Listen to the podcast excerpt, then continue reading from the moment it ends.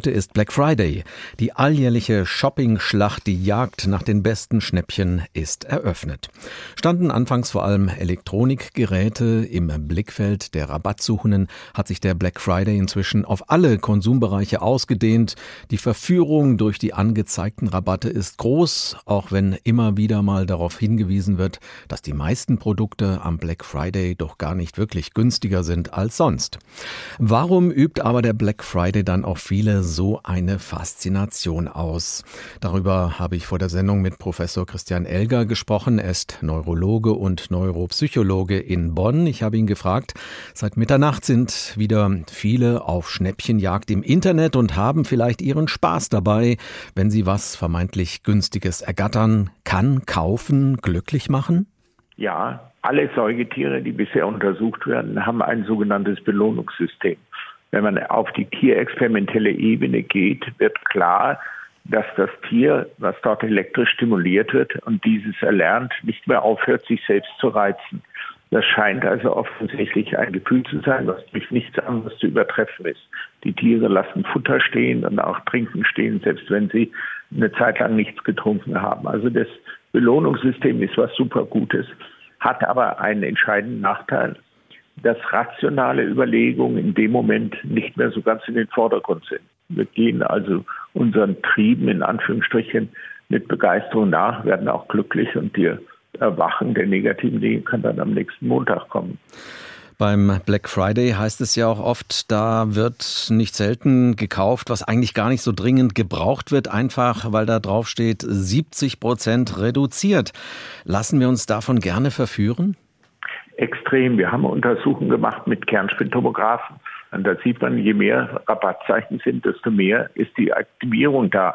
Und desto weniger ist die Region aktiviert, die sagt, brauche ich, brauche ich nicht, kann ich mir kaufen, ist sinnhaft oder nicht.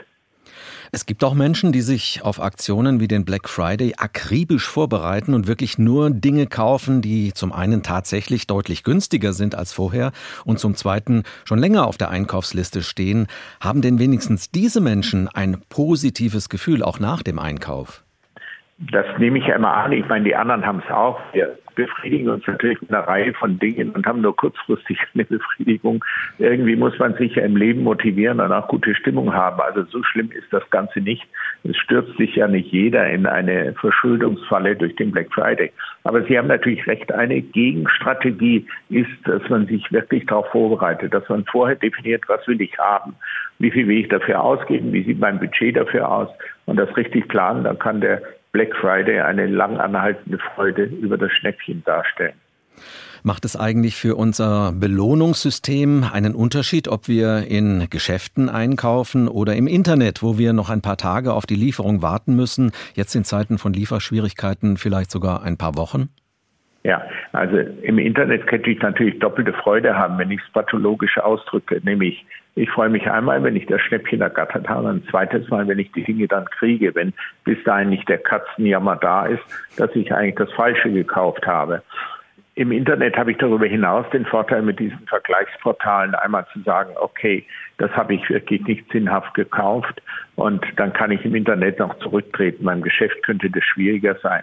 Beim Geschäft hat man allerdings den Vorteil, einen zeitlichen Abstand dazwischen zu bringen. Das heißt, ich könnte dann einfach einmal um den Block gehen und dann haben sich viele, viele Dinge relativiert. Dieses Belohnungssystem verlangt so eine unmittelbare Befriedigung. Und wenn ich das ihm entziehe, dann kommt die Rationalität bei dem Spaziergang vielleicht zutage. Dann sagt man, nee, brauche ich nicht wirklich, ist nicht gut. Nun gibt es ja auch Frustkäufe und von Corona sind wir alle jetzt schon ja. sehr lange sehr gefrustet. Kann man da vielleicht sagen, heute hau ich mal ein bisschen Geld raus, ich gönn mir was, damit ich nicht immer an Corona denken muss. Kann das funktionieren? Das kann funktionieren. Ich meine, viele Leute benutzen ja Drogen, um dasselbe zu erreichen. Da gibt es eine ganze Reihe auch bekannter Drogen, die nicht so wenig benutzt werden wie das Kokain, die auch diese Strukturen massiv erregen und die Leute machen es immer wieder. Man muss natürlich aufpassen, dass das nicht zu einer kostspieligen Sucht wird. In so einem Fall empfehle ich, wenn man zumindest nicht übergewichtig ist, Schokolade aktiviert dieses System auch.